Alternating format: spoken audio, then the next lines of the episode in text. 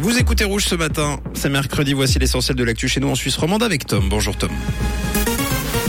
Bonjour Mathieu, bonjour à tous. Au sommaire de ce journal, 230 plaintes ont été déposées après le rachat de Crédit Suisse par UBS. Les trottinettes électriques dans le viseur des autorités fribourgeoises et un temps ensoleillé avec quelques passages nuageux pour aujourd'hui. Le rachat de Crédit Suisse par UBS a débouché sur 230 plaintes au tribunal administratif fédéral. 2500 personnes se sont regroupées pour attaquer la décision de la FINMA et protester contre la dévalorisation de leurs obligations. Le 19 mars dernier, UBS a accepté de racheter sa concurrente Crédit Suisse pour 3 milliards de francs. Le gendarme des marchés financiers avait déclenché un amortissement complet des obligations. C'est 16 milliards de francs suisses qui ont perdu toute leur valeur.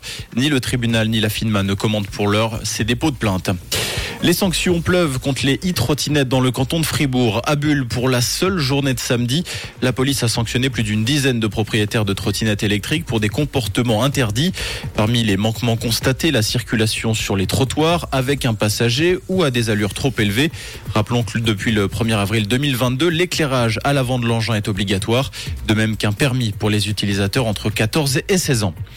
Tariq Ramadan doit être fixé aujourd'hui sur son sort. Le tribunal correctionnel de Genève rend son jugement ce matin à 11h. Tariq Ramadan qui est jugé, on le rappelle, pour viol et contrainte sexuelle sur une femme dans une chambre d'hôtel à Genève. Les faits remontent à octobre 2008. Le ministère public avait requis trois années de prison, dont 18 mois ferme. L'islamologue plaide son acquittement. À on teste les transports en commun gratuits pour faire rester les touristes. L'offre Explore va être lancée au 1er juin dans le district. Dans les fêtes, elle permettra aux touristes de voyager gratuitement avec les bus et les trains pour une nuit d'hôtel réservée. Le Sésame donnera également accès à des réductions tarifaires dans différents musées du district, au zoo La Garenne, ainsi que pour une location de vélo tout-terrain.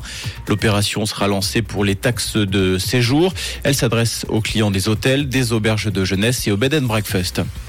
Au Guyana, l'incendie qui a coûté la vie à 19 jeunes la semaine dernière dans un pensionnat a été déclenché par une élève. Selon les premiers éléments de l'enquête, cette dernière était mécontente de la confiscation de son téléphone, interdit dans le dortoir. Elle aurait pulvérisé de l'insecticide sur un rideau de douche avant de mettre le feu avec une allumette. L'adolescente en question est actuellement hospitalisée sous surveillance policière. En hockey sur glace, l'équipe de Suisse a connu son premier revers hier lors du dernier match de la phase préliminaire. Défaite 4 à 3 face à la Lettonie lors des mondiaux pour la Suisse qui avait mis plusieurs cadres au repos.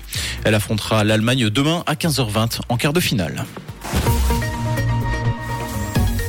Et côté ciel aujourd'hui, un temps partagé entre éclaircies et nuages avec des températures de saison pour ce matin. On a 11 degrés à Neuchâtel et à Corcelles et 15 degrés à Lucie-sur-Morge et à Molon avec un ciel assez ensoleillé pour cet après-midi malgré un temps plutôt orageux sur la région. Une très belle matinée à l'écoute de Rouge. C'était la météo, c'est Rouge.